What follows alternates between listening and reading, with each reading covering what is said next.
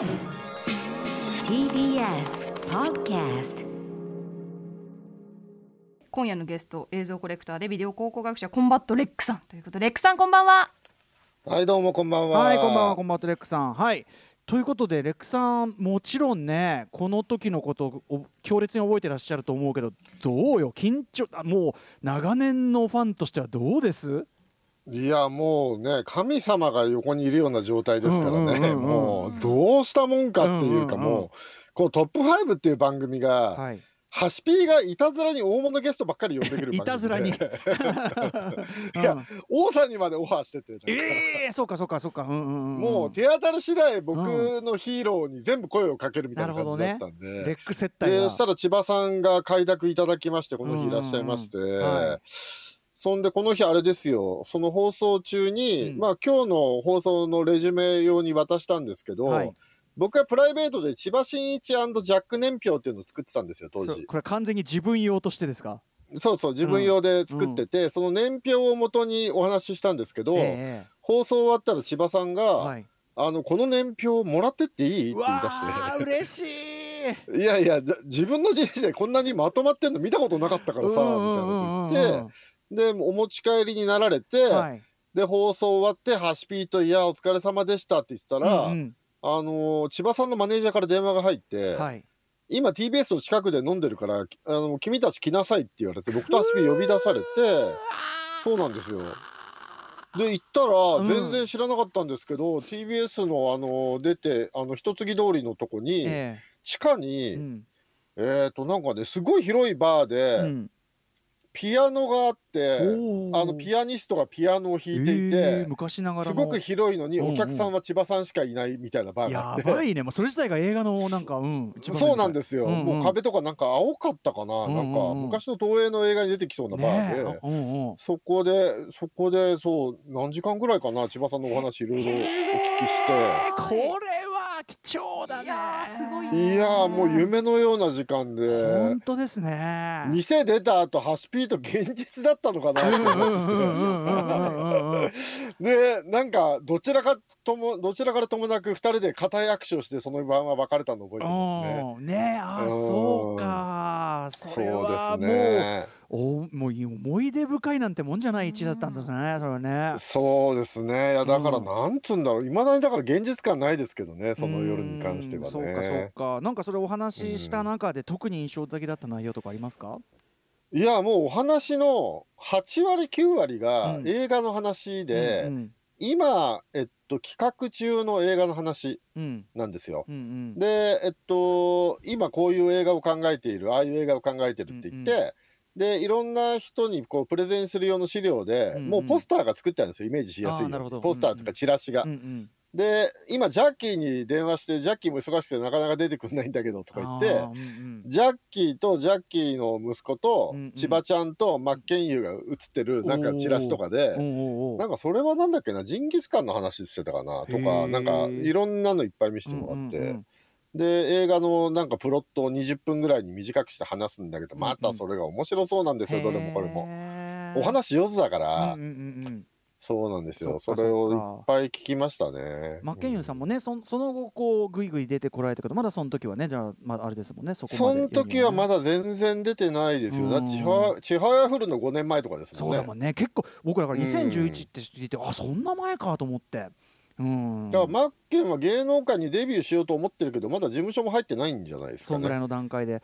ねうん、えだと思います。でもそのいろいろね千葉さんがこう夢見たいろんな構想みたいなまあ日本のねそのアクション映画の土壌みたいなところも当然あってね実現のそうっ仕すね。切ったとも言えないかもしれないけど、うん。千葉さんの構想、どれもお金がすごくかかるやつだったんで。うんうんやっぱり。日本の映画界で映画化するのはなかなか難しそうっていうなか、るほどねまあうん。安くても10億20億はかかるだろうなっていうやつが多かったん超大で作だこれはもう、うん、ジャッキーと一緒に写ってるやつは100億ぐらいかかりそうな感ありゃありゃ、じだったんで。うん、でも面白そうなんだやっぱり、でもまあハリウッドで人口説くには全然うん非現実的な数字じゃないですから、100なるほどね。億ってね、うんジャッキーが出てて、千葉ちゃんが出てればね。なるほどね。うん。そうかそうか。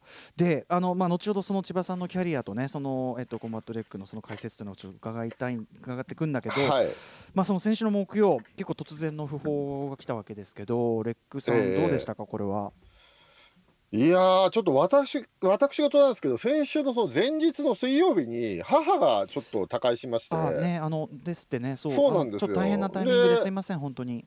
いえいえ、うん。で翌日だったんで、うん。えっと、通夜が終わって、うん。終わったら、うちの姉が、えあの、なんか、携帯開いて、ええ。あの、あんたの好きな千葉ちゃんが、えうんうん。なんか亡くなったみたいよって言われて、うんうんえー、と思って、うんうんうん。で見たらその訃報がいっぱい出ていそうてかいやーだからちょっとなんすかね、うん。まあ現実感がまだうんないっていうか、そうか。うんまあうんうん。少しずつ、少しずつああ現実なのかなっていう気がしてきたっていうところですかそうね。かそうか。ちょっとねあのうん。ももちろんあのお悔やみ申し上げますというか本当にご愁傷様でしたけどあのそのた変なあのね大変なタイミングにあのこの特集も急に受けてくれて本当にありがとうございます。いえいえ、うん。まあでもレックさんに話聞かないわけにいかないと思ってあのはい。いえいえありがとうございます。ということで、まあ、あの今日はですねたっぷりレックさんとこう千葉真一さんの功績を振り返るこんな特集をお送りします。世界の映画界のアクションをアクションを変えたスター千葉真一さん追悼特集。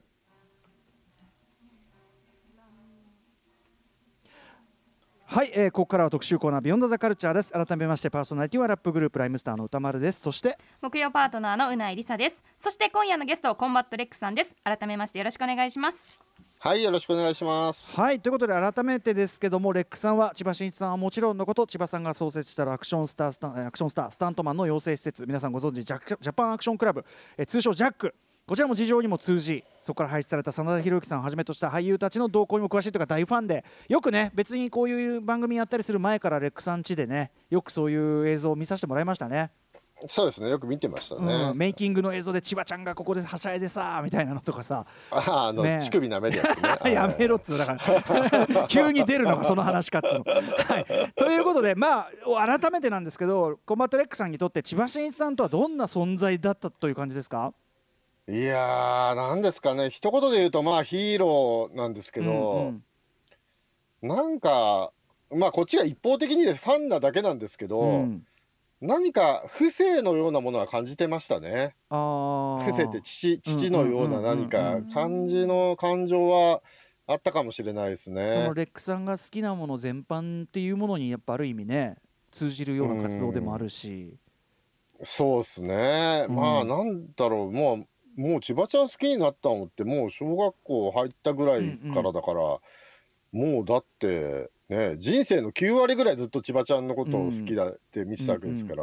あの特にねこれ後ほどキャリアをこうざーっと今日短い時間ですけどね振り返っていく中であの僕らの世代は特にもうテレビの中でブラウン管で毎日のように活躍されててましたからね実際ねそうですね。アクションが本格アクションがテレビでめちゃめちゃ見れてた時代っていうねことだそうですもんね。ね。うんで、えっと、今日はねその、まあ、膨大なキャリアもちろん一部とはなりますが振り返っていくんですけど、えっと、千葉さんが果たした功績ちょっと先に分かりやすく、はい。コンバットレックさん流にまとめておくならどんな感じでしょそうですね。今日ね尺あんまりあんまり何をどう話すってレジュメしっかり作ってないんで。う、うんあのこぼれる可能性もあるんで最初にまとめておいた方がいいですよね。うんうん。えっちょっとと。まあ一番大きいことを2つ言うと、はい。まずは世界的なアクションスターであるってことですよね。はいでまあ日本で初めてのアクションスターとまあ言ってもいいかな、うんあのうん実は千葉さんの前にお一人いらっしゃるんですよ。戦前の方ほうで。ほうほあのはやぶさ秀人さんだっけな、うんうん。っていう方がいらっしゃって。う。はいはい。あのーその方は自分でスタントなしでアクションするって方うんうん。が戦前に一人、サーカス出身の俳優さんがいたんですけど、へーうんまあ、その方の後は途絶えていたような系譜を、まあ、千葉さんがうん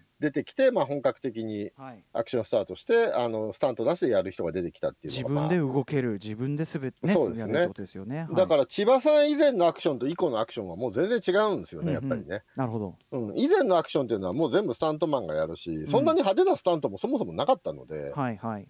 あの日本の映画界やテレビ界が変わったと思いますね、千葉さんが出てきたことによって、ね。もうちょっとこう型っていうかチャンバラ一つ取ってみても、ってことですよね。そうですね逆に千葉さんはその松方弘樹さんがやられてるようなちゃんとしたチャンバラは学んでないんですよ。うんうんうん。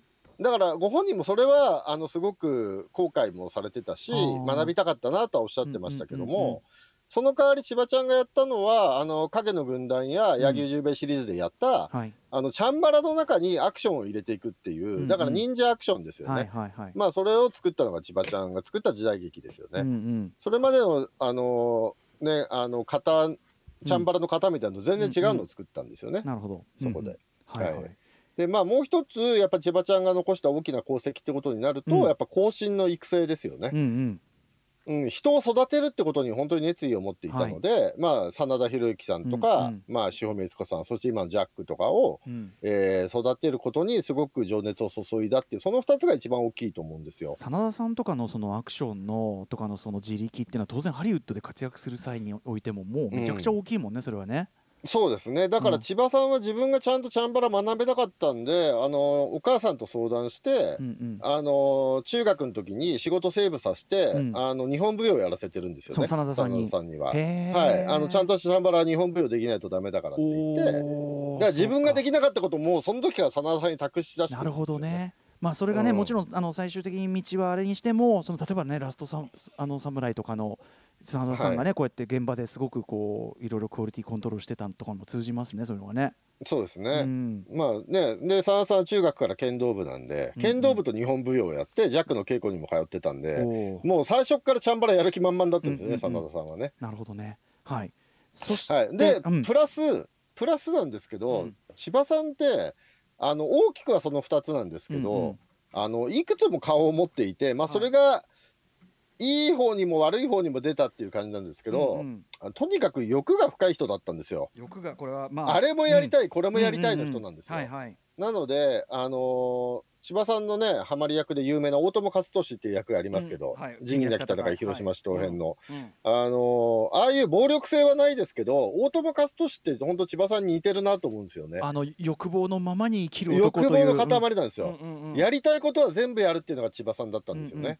なるほどね。だから、まあ、仁義なき戦い見ていらっしゃらないお若い方に言うと、今、ドクターストーンって漫画が少年ジャンプでやってるんですけど、あれに七海流水ってキャラが出てきて、うんうん。そのキャラも欲しがりのキャラで、何でも欲しい欲しいっていうキャラなんですけど、千葉さんはだから本当そういう人で、うんで、やりたいと思ったことは全部やるんだって人で、うんうん。なので、大きくは俳優、後進の育成なんですけど、うんその他にやっぱり実業家とか、うん。芸能プロモーターとか、うんうんうん。映画プロデューサーとかうん。やりたいことがいっぱいあって、はいはい。まあ、全部に挑戦したっていう人でしたね。どまさに貪欲さというかね。そうですね、うんうん。だからもうバイタリティの塊なんですよね。で何事にものめり込む人なので、なんかその、はい。ささっきの喋りとかもね、まあ、10年前とはいえもうさ枯れる気配もない、ね、そうなんですよ。エネルギッシュさだもんね。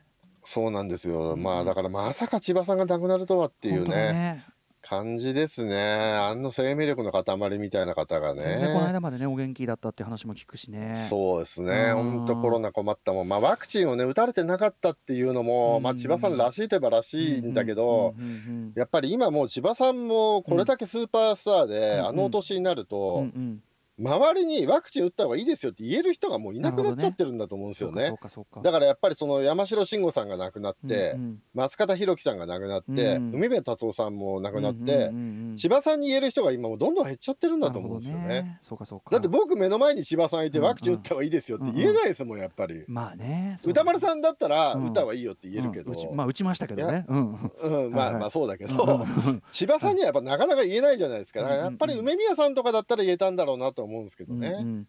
そうかそうか。ん。だからまあそれも含めてまあなんか寂しいなっていうか、これはうん悔しい、悔しいね。本当悔しいですね。えっと、ちなみに、えっとえっと、レックさんならではのちょっとその千葉さんのに関して、ちょっとぜひこの機会に皆さんに知ってほしいっていうような角度これも先に言っときましょうという。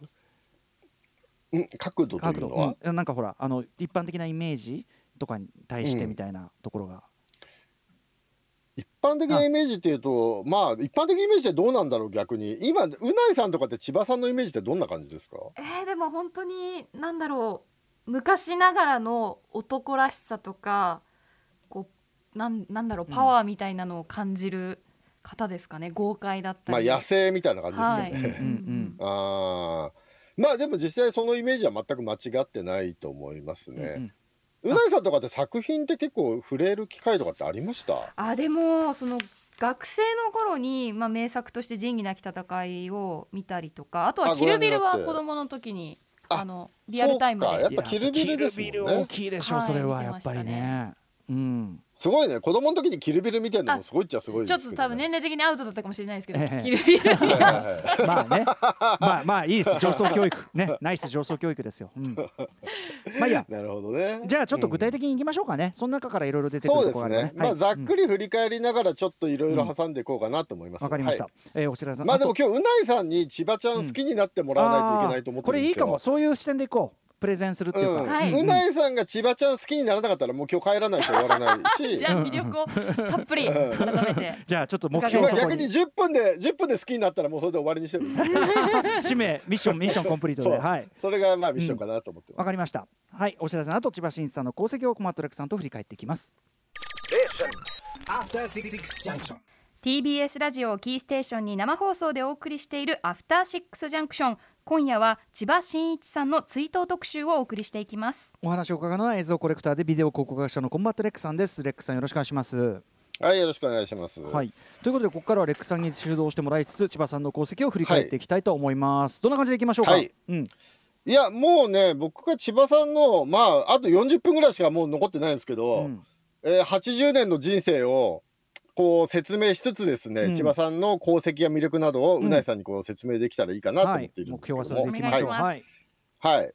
で、まず最初に、あの、言っとかなきゃいけないのが、さっき千葉さんの功績2つっていうと、こうアクシ、アクションスター、本格的アクションスターであるってことと、ええ。ー後進の育成ってことを言ったんですけど、えうん今もうペラペラアクションスター、アクションスターって言ってますけれども、アクションって言葉は千葉さんの前で喋るときは本当にデリケートなワードで、うんうん。簡単に言っちゃいけないワードだったんですよ。それはどうしてでしょう？でそれはなぜかっていうと、そのアクションっていうのアクション俳優とかアクションっていうのはうん。当時の千葉さんがその映画界に入られた頃はい。活躍されてた頃はあ二流だと思われてたんですよアクション俳優ってちょっというのは。一個下の今はねうんそうなんですよ。今は全然そんなことね世界的にもないんですけれども、千葉さんがえっとまあキーハンターやってる頃ですら二流みたいなうん。風潮が世の中にあったんですよ。うんうん。でそれもあり千葉さんの前でアクションっていうのはものすごくデリケートな言葉で、君は今アクションっていうの一流は文芸作品とか出てる俳優さんとかだったんですよ当時は。要する。に体を動かなんしてでなんかこそうですね。ねやったりするのっていうのはってことですよね。うんうんうんそうですね。うん。だからあの本当ひどい話なんですけど晩年に梅宮達夫さんと千葉真一さんが一緒にテレビ出た時に、うんうん。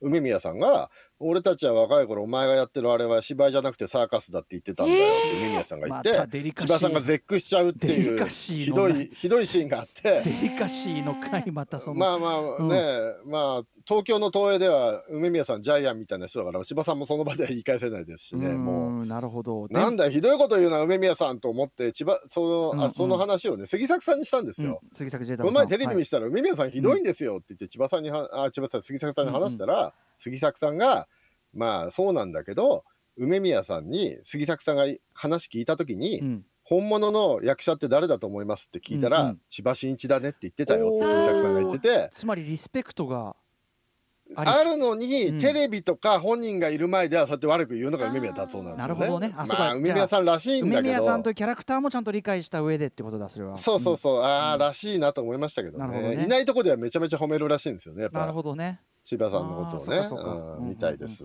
まあそんなこともあり、うん。だから千葉さんの人生って偏見との戦いだったんですよね。なるほど。ううんん、一言で言うと、うんうん。そのアクションっていうものがまずすごく偏見があって、うんうん。まああとはねキーハンターがうまくいってる時でもテレビや映画より格下だって思われてたりとかうん当時は、テレビでこうメインを張っててもそれは映画界に比べると一個下だと思われてた。そうですね。ですしあとはあの千葉さんはもともとえーっと芸能界入ってニュー東東映入ってあニュー東映じゃ東映入って、うん。まあニュー東映の方に最初若手は回されるんですけど、うん。あのー一番最初デビュー作が、うん。えー七色仮面なんですよ。うんヒーローものでに。特撮番組だったんですね、うんうん。新七色仮面だったんですけども、あの当時の特撮番組っていうのは砂利版って言われててはい。あのやっぱり二流って言われてたんですよ。やっぱ格下っていうふうにも言われてて、うんう今でこそその日朝とかがうんうん。若手の俳優の登竜門として、はい。結構輝かしいものになってますけれども、うん。昔はやっぱり子供向けの特撮番組とかっていうのはやっぱりちょっと舐められてたんですよね、うんうんだからもうそういうものとのこうずっと偏見との戦いだったんですね千葉さんの人生っていうのはね、なるほどはい。そうか。まあなので、まあ、その辺を主にちょっと今日お話しできればなと思ってます、はい。はい、で今お話ししましたけど千葉さんはえっとまあもともとは体操をやられていて、うん。えー日本体育大学でオリンピック目指してたんですけど、えー、えーそれそうなんですよ。まあスポーツ万能だったんですよ最初から。でオリンピック目指してきあの体操やってたんですけどそこで腰と膝をちょっとやっちゃいまして、うん大学2年生ぐらいの時にちょっともうあの無理になっちゃってうん。でどうしようってなってなんとなく東映のロッキーニューフェイスを受けたら受かったっていうとこが、うん。まあスタートなんですよね。はい。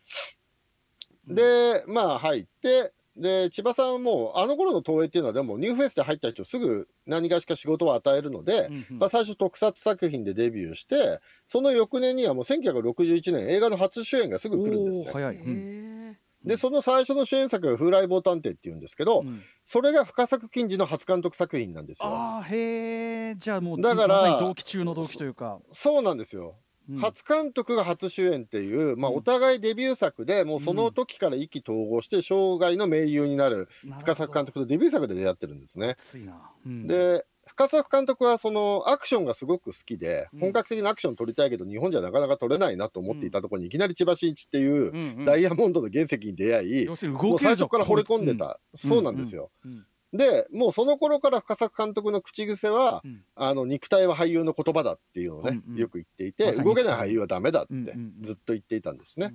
うんでまあそう出会ったんですけれども、えーその後千葉さんはまあいろんな役をやるんですけどもあのね一番最初の頃のね、えっと、宇宙快速船だっけ？とかあの61年それも61年にデビューした翌年ぐらいなんですけど、うん。出てる映画とか見ると、はい。そんな動けないんですよ。あまあ動けるんですけど、うんうん動けるんだけどバネとかはあるんだけど、うんうん。格闘ができないんですよ。やっぱりねそれ用の訓練っつうかねあれはしてないもんねそうなんですよ。ね。うん。盾とかがやっぱ千葉さん全然できなくてその頃は、うんうん。まあ相手もできないし千葉さんもそんなに得意ではなかったんですね。うんうん。なので千葉さんが空手バカ時代とか読んでると千葉さんが大山道場の少年の部に通っていたとかあれ嘘ですね。まあ分かってますけど。ああもう梶原行きマジック。なるほどなるほど。じ 時代改変が歴史改変が行われてる。そうそうそうそうそうんとかいまだに極真サイドのオフィシャルでは大学時代から極真空手に通っていたってことになってますけど、うんうんあの多分オリンピック目指して体操やってた人がうん極真通わないですよって話で。そうなんですよ。この時点では通ってないんですよね、うんおそらくね。なるほどで、まあその千葉さんが、まあ、で、声もその頃高いんですよ、結構。ああのあ渋いの、のぶとい声じゃないんうんですよ。へうん。で、うん。おそらくね、4、5年後にはもう今の声になってるんえで、うんうん。多分発声が喉でまだ発声してて、ああの腹からら腹式で声が出せてなかったんだと思いますね、うんうんうん。うん最初の頃はね。ね。まあそれが65年ぐらいになると、あのーアクションも少しずつできるようになってき、うん。まあ声も今の声になってるんですけど、うんうんそれでもやっぱりまだアクションはね、そうでもない感じなんですよね。うんうんうんで、その千葉さんがやっぱ大ブレイクするのは68年のキーハンターなんですけれども、はい。うんあのキーハンターは格闘アクションもありますけど、基本的には、あのーどっちかというと、登ったり、飛び降りたり系が多いんですよ。はい。あの飛行機に飛び乗ったりとか、うんあ飛び降りたりとか、崖から落ちたりとか、スタントだ。本当に。本当にスタント。はい、そうですね。ん。まあ格闘もあるんですけど、この頃は極真空手も黒帯持ってるっぽいんですけどね、調べると。なるほど。なので、65年から68年のどこかで真剣にそっちの格闘の方をやりだしたんじゃないかなっていう。ねでも一説によると65年に初段黒帯取ってるとも言われてるんですけど。もうだから筋は良かったんでしょうね当然ねそんなに。すぐ。そうですねね。早かったんでしょうね。うん。いやだからその千葉さんと極真空手の関係に関しては間に梶原一騎先生が入るんで、はいはいはい。どれが本当か分かんない状態が起きるんですよね。確かにこうえーいろんなストーリー虚を支えるんでもうね虚実の被膜が大ね大醍醐味だからね。うん。そうですね、まあ、梶原先生も考えるし、牧先生も考えるし、その年代がかん発表される作品ごとに違ったりもするんで、ううん。ん、空手バカ一代だと、だって、ブルース・リーにカンフーを教えたの極真空手ってことになってますから、ね、空手若い時代だと、まあまあ、そういうリそういうリアリティラインのええ話だと思ってみなきゃいけない、んそうですね、ハワイ支部のバビーローに教わったって書いてありますからね。ね。そんな寄り道してる場合じゃないですよ、レクさん。そう はい。まあこの時代のことを調べ出すとでもやっぱ梶原一騎っていうのは一つの壁なんですよそうやっぱりね。か、でもちゃんと絡んでいくのがすごいな。はい、そう情報が錯綜するんですよね、うんうん。まあそれはさておきなんですけどでこの68年に始まった TBS ドラマ「キーハンターで」うん。国民的スターになります、はい。まあこれは視聴率30%を超える大人気のドラマになりまして、うん。千葉ちゃんのアクションが本当にすごいっていうのが評判を呼んで、うん。視聴率30%ってまあ当時でもまあ怪物番組ですよね、うんうんでまあ1週間に1本撮るわけじゃないですか、はいはい。で毎週毎週命がけのアクションをやるわけだし、うん。当時はあの盾できる相手もいないからあ最初のうちは戦う相手もいないんですよ。だからそういうちょっと自ら無茶する系のアクションが増えてきちゃう。登ったり飛び降りたり飛び乗ったりがメインに一人でやるのになきがちなんですけどね。で1週間に1本だし、うん。当時日本でアクションっていうものがまだちゃんとやられてない時代なので、うんうん。安全対策とかゼロの状態で、はいはいはい。ほとんど全ての撮影は命綱とかなしでやってたっておっしゃってましたねなるほど千葉さん。あのベルモンドすごいなって言ってたけど、やっぱ柴さんもすごかったわけだ。そうなんでですよ。でちなみにこの頃千葉さんがインタビューでよく答えていらっしゃったのが尊敬する俳優はスティーブ・マックイーンとジャンポル・ベルモンドああやっぱうそうなんだ。なるほど。動ける二人だ。うん。そうなんですよ、はいはい。で千葉さんがよくおっしゃってたのは日本ではアクション俳優が二流と言われているけれども、うん海外でそんなこと言われてるの見たことがないと、うんハリウッド行ったらスティーブ・マックイーン尊敬されてるしフランス行ったらジャンポール・ベルモンド尊敬されてるだろうと、うんうん日本だけだよアクションやっててバカにされるのおかしいだろうっていうのをはいはい。この頃からも千葉さんおっしゃっていましたね。ね映画とアクションですからね。はい。うん。うん。それを変えたいっていうのもすごく当時からおっしゃっていました。うんうん。はい。うん。で、えーキーハント始まったはいいが戦う相手が盾が全くできない。これは困ったぞということで、うんうんジャパンアクションクラブの結成を思い立つわけですねそう。か要するに自分だけできてもしょうがないから先ほど更新の育成とおっしゃったけどそうかそうか、はい人材をそもそもやんないとやりたいことができないよと。うんそう千葉さんが殴るアクションしても殴られたアクションできる人がいないんですよねなるほ。どなるほど。あと千葉さんを殴るアクションできる人もいないわけですよね。うんうんでそれでまずは自分の相手役が必要だっていうのの必要に駆られた部分はすごく大きかったとおっしゃってます。なるほどね。あ面白い。はいはい。で69年にジャパンアクションクラブの構造構あ構造を、ま、結構、えー構想をまとめて70年ぐらいに、えー70年ですね70年に設立ですね。はい、うんでまあこの1期は10人ぐらいしか最初応募来なかったんですよ。新聞広告出したんですけど、うんうんはい。で最初はもう面接で全員合格にしたんだけど、うん。練習があまりにも厳しすぎて、うんうん。人が、えっと、毎日のように辞めてくんで、うんうん毎月募集してたんですね。だから初期の頃は、えっと、身体能力高いやつっていうよりはとりあえず全部入れて、うん。残ったやつは身体能力が高いっていうやり方だった すごいね。えでも人気者の千葉真一さんに直接指導を受けられたってことですか？ここにもちろんですもちろんです。千葉さんと、えっと、弟さんのえ千葉二郎さん後の矢吹二郎さんと一緒にメニューを考えて、確かに。え新大久保にスポーツ会館っていうのが昔あったんですけど、うんもうなくなっちゃったのかな、うん。そのスポーツ会館ができたばっかりで誰も使ってなかったんで、ほうほう。ほぼジャック専用の練習場みたいになってて。そうそこで月金で人をしごいて、千葉さん忙しい時は矢吹さんとかに頼んで、えーでも。ううないさんおっしゃる通り確かに毎週テレビで主演張ってる人がさ、うん直接し応募さえすれば直接指導してくれるんだからさ。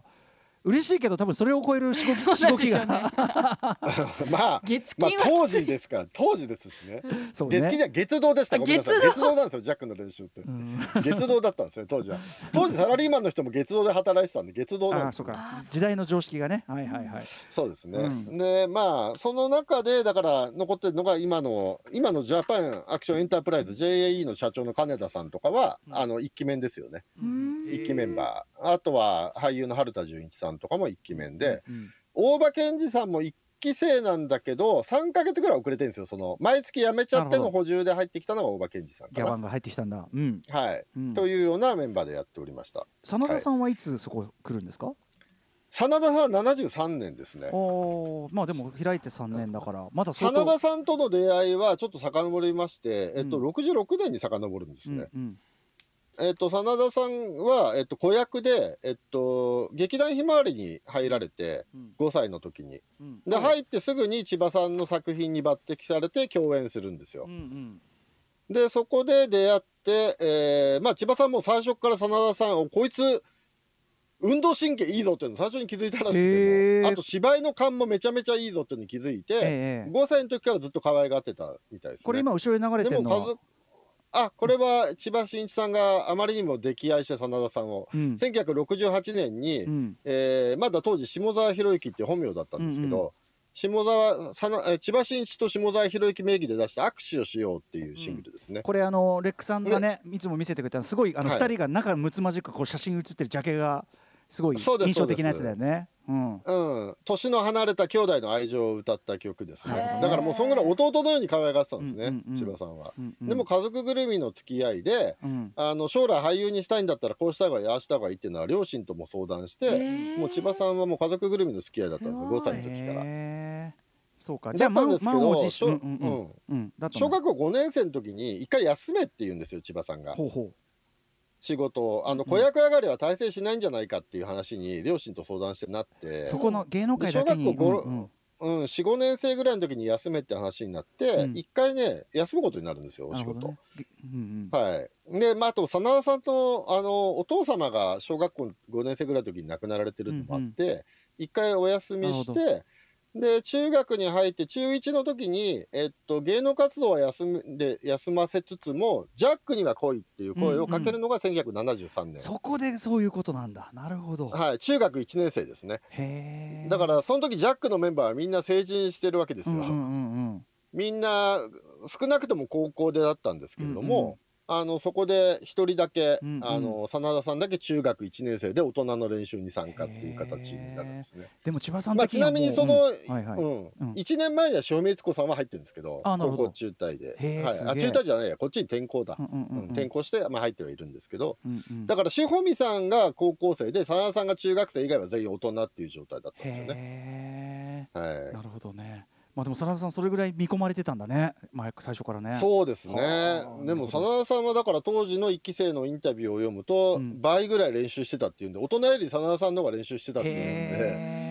まあ物が違うっていうかやっぱその、うん、努力を苦にしないタイプだったんみたいですね。なるほど。塩見さんと真田さんの練習量が一番多かったって言ってましたね。やっぱ大人よりすげえ。そりゃすげえや。うん。そうだからあの二人が売れたのは当然だって一期生の人はおっしゃってます、そのね納得させるあれがすごいね。うん。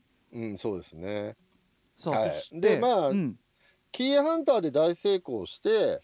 でこの後ね千葉さんで有名なのってなると仁義なき戦いのになるんで広島市東編になるんですけど、うんうん結構そのキーハンターで成功してた頃の、うん映画っていうのがあんまり再評価が来てないんで今日ちょっと触れようかなと思うんですけあぜひはいれども。あのーまあ、キーハンターが人気出たんで和製アクションを作ろうって東映も思い立ち、うん。最初に作ったシリーズっていうのが、うん。えっとヤクザデカシリーズっていうのがあるんですうよ。んうんでこのヤクザデカシリーズっていうのは、えっと、潜入捜査官の話で、うんうん。刑事がヤクザの組織に潜入する話で、ええ。結構ヒットしてね4作作られたんですけれども、このシリーズはねあの割とキーハンターとかに近いようなアクションは見ることができますね。へえヤクザデカシリはい。ーズ。で僕のおすすめは2作目のヤクザデカマリファナ密売組織ってやつなんですけど、うんうんこれはあの特別出演でジャイアント馬場が出てまして。馬場さんのお芝居も見ることができてなかなか楽しい大好物じゃないですかあなた。そうですね、うんもうこ当時東映って必ずそういうの出すじゃないですか、うんなんか当時人気者ね。特別出演みたいなね、そうそうそうそうその感じですね、ヤクザ刑事と書いてヤはいクザでございます。はい。うん、この時期何本かあるシリーズではこのヤクザデカが一番キーハンターお好きな方にはいいんじゃないかなっていう感じでうん。あと他にあったシリーズだと狼ヤクザシリーズっていうのがあって狼ヤクザ。狼ヤクザシリーズはちょっとうまくいかなかったシリーズなんですけれども、えっと1本目のね狼ヤクザ殺しは俺がやるっていうのはうんただ映像が東映らしからぬスタイリッシュさスタイリッシュさなのでこれは見てもいいかもしれないですね。構図とかね照明とかめちゃめちゃかっこいいのうでーん。すごい影を生かしたライティングで構図がバッチリ決まっててうん。あのカメラ揺らしてる揺らして撮る東映とは思えないようなねすごいどのアングルも決まっててうんこれはね高森隆一監督ってね割と千葉さんとよくその後も組まれる方なんですけど、うんはい。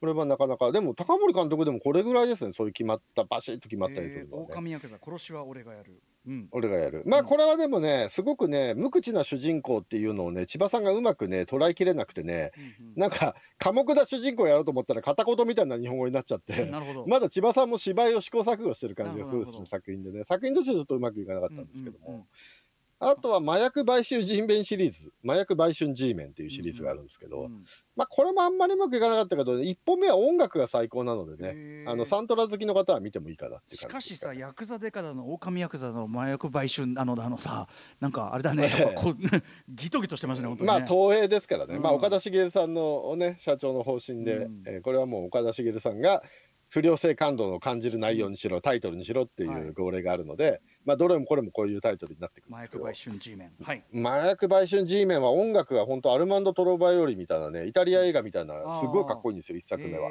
これは音楽のためにサントラ出てないんですよねこれね。これでもな、うん、音楽は本当いいんでね、うんうん。ちょっと映画としてはなかなかちょっとのところもありますけど、うんうん。はい。まあっていうのがありましてまあアクションアクションやってたんですけれども、えーやっぱ千葉さんの人生を変えた作品っていうのがやっぱり1973年のね仁義なき戦い広島市東編ですね、はい。深崎金次監督。まあ、えっと、そうそう、この千葉真一追悼特集というのは、千葉ちゃんの話は火曜日でしたっけ、町山さんが玉結びでやられていて、あの、それもすごい素晴らしい特集だったので、ぜひ合わせて聞いていただきたいんですけど、この辺のね、広島市東編とかの話は町山さんがいっぱいされているので、まあ、うんぜひそちらを聞いていただきたいなというはい。感じでございます。まあ、要はこれは今まで、えっと、まあ、さっき言ったタイトルとか、どぎついタイトルでしたけど、うん。基本千葉ちゃんは正義の味方の役が多かったんですよね。ああなるほど。うん、下品でも正義の味方だったのが初めて悪党の役をやるっていうんで本人もすごく悩んで悩んでうんうん。役作りをしてまあ引き受けるかどうかも相当悩んで引き受けたみたいですし、うんはい。でもそれがまあ本当にハマり役になり仁義なき戦い5作作られただけでも一番人気のキャラクターになったわけですね。この大友克やっぱりその、はい。欲望のままにつきなんか痛快なんだよねなんかね言うこととかもね。うん。はうん。いなのでまあこれはもうぜひねまあ見た方も多いと思いますからもし未見の方いらっしゃいましたら、これ一本で見ても分かりますので、はい。興味ある方はぜひこれ広島市東編はねうん。ご覧になるといいんじゃないでしょうかと思います。はい。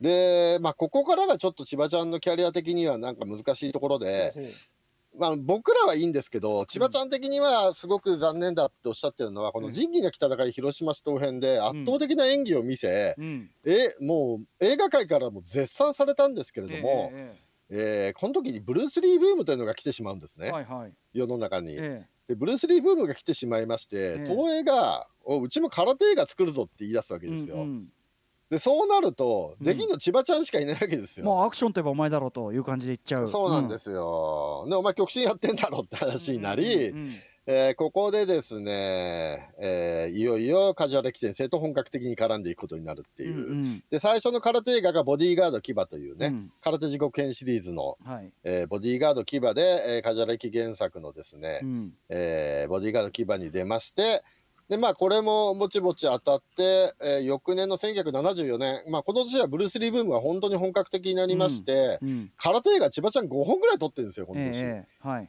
で、一番有名なのが激突殺人剣シリーズっていうね、うんシリーズなんですけれども、まあ、この殺人剣シリーズっていうのは、タランティーノが大好きだったり、キアヌ・リーブスが一番い影響を受けたって言ったにサニーりっていうね。千葉でのね。あれでもう世界的に知られたのはむしろこのシリーズじゃないそうですね、ん。海外では千葉ちゃん人気が、サニー千葉が爆発したのはこれなんですけど、ご本人はやっぱり、せっかく大友克俊みたいな役をやったんだから、もっとあれを追求したかったと思っていてな、るほどね。空手映画やりたくなかったんだよねとはおっしゃっていますが、へうん。ん。まあこの激突殺人剣はでも何があの革命的だったかっていうと、ブルース・リーっていうのはやっぱり武道家で、うんえー美しい格闘を見せる人なんですよね。うんうんところがこの殺人剣シリーズっていうのは、うんうんとにかくエクストリームなんですよ。ーはい。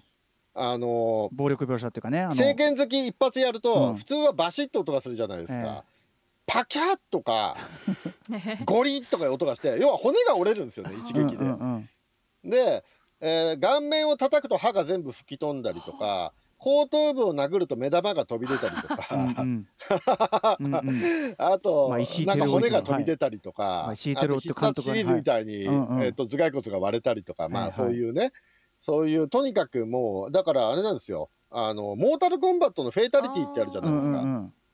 あれの元祖がこの殺人剣シリーズだと思っていただいて決め技ですごい残酷技を出すというねそうですねまあ、同じ時期、香港に、香港で片腕カンフーシリーズっていうのもあって、はいあれもまあ、フェイタリティっぽいんですけども、腕ドラゴンとかねはい。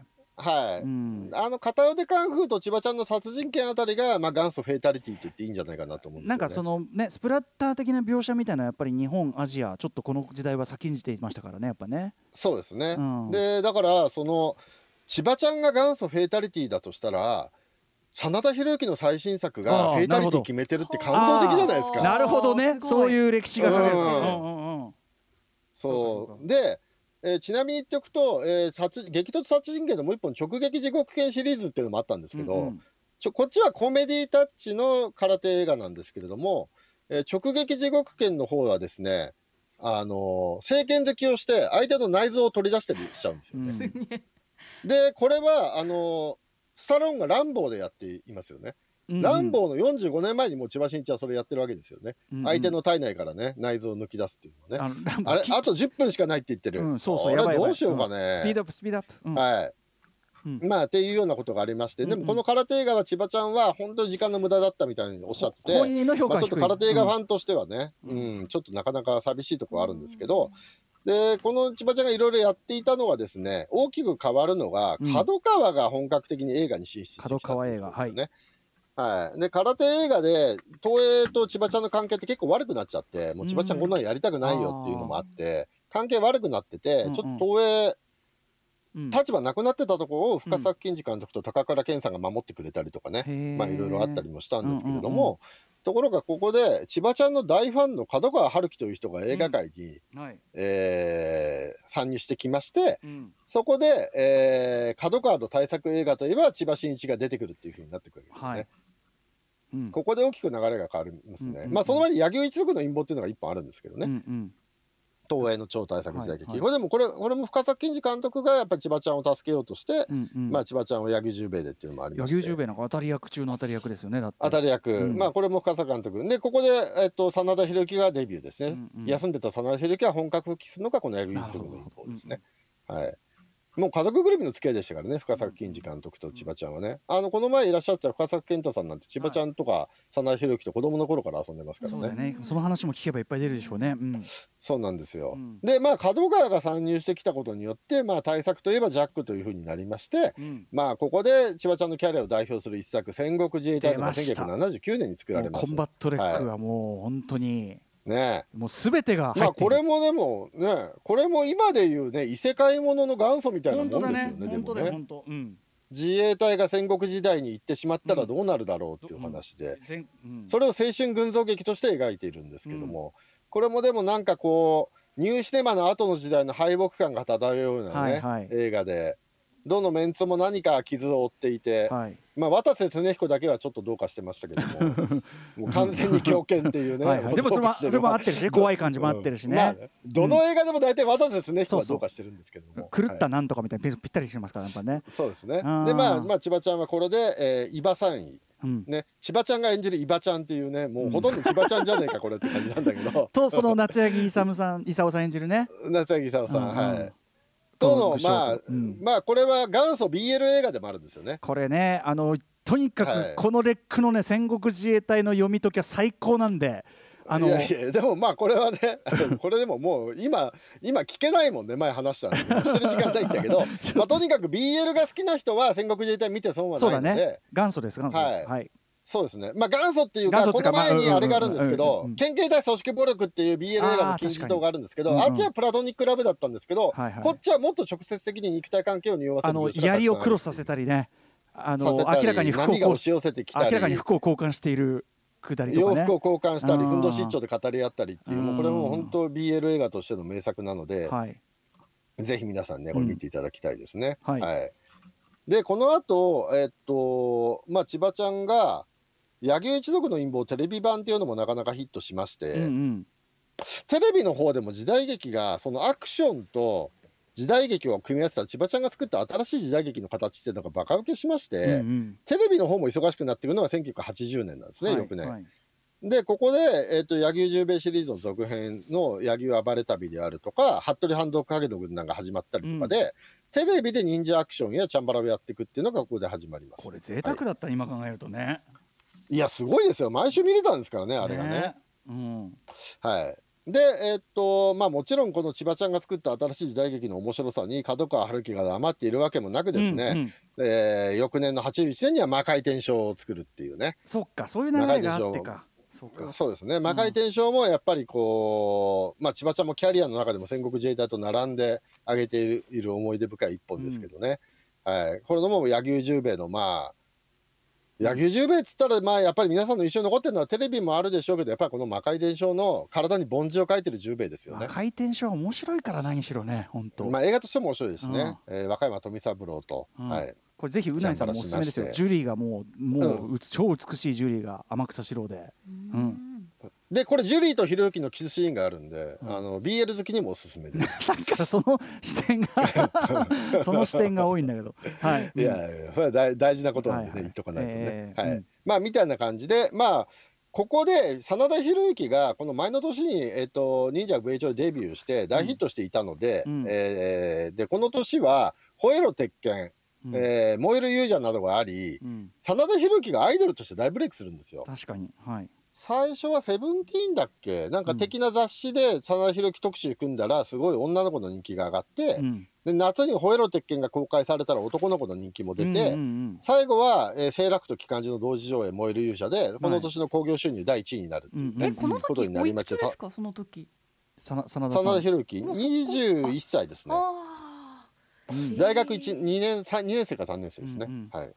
うんでここで真田広之が、えーまあ、大スターになりここから千葉ちゃんは、えープロモーターとしてのうん。芸能プロモーターとして目覚めていっちゃうわけですよ、うんうんでここから、えーアイドルを作るっていうことにアイドルをやらせて映画を撮ってそこから本格女俳優にしていくみたいなうんうん。プランを考えて、うん。えージャックのいろんな若手を、えーアイドルとして売り出すっていうのをここで始めるんですね。うんで同時にミュージカルもこの頃もう千葉ちゃん飛ぶ鳥を落とす勢いだったので、うんうん。ジャックが、はい。えーミュージカルも始めますね、うんうん。深作金次監修のもとに、うん。えーミュージカルも始めたりとかっていうのが、えーこの80年代前半っていうのが、まあ、ジャックと千葉ちゃんの黄金時代じゃないですかね。なるほど。先ほどおっしゃったその貪欲さみたいなものがもう開花できる状況が整っちゃったというかね。そうですね。うんでこの頃は僕子供だったから知らなかったんですけどこの頃いろいろ事業でうまくいってないものなどもあったようで、んえーまあ、戦国自衛隊の時に自分で馬し輸入して牧場を作ったりとか日本であのアクションできる馬がいないっていうんでやったりとか、もうお金のこととか考えないんで千葉ちゃんって、うんうん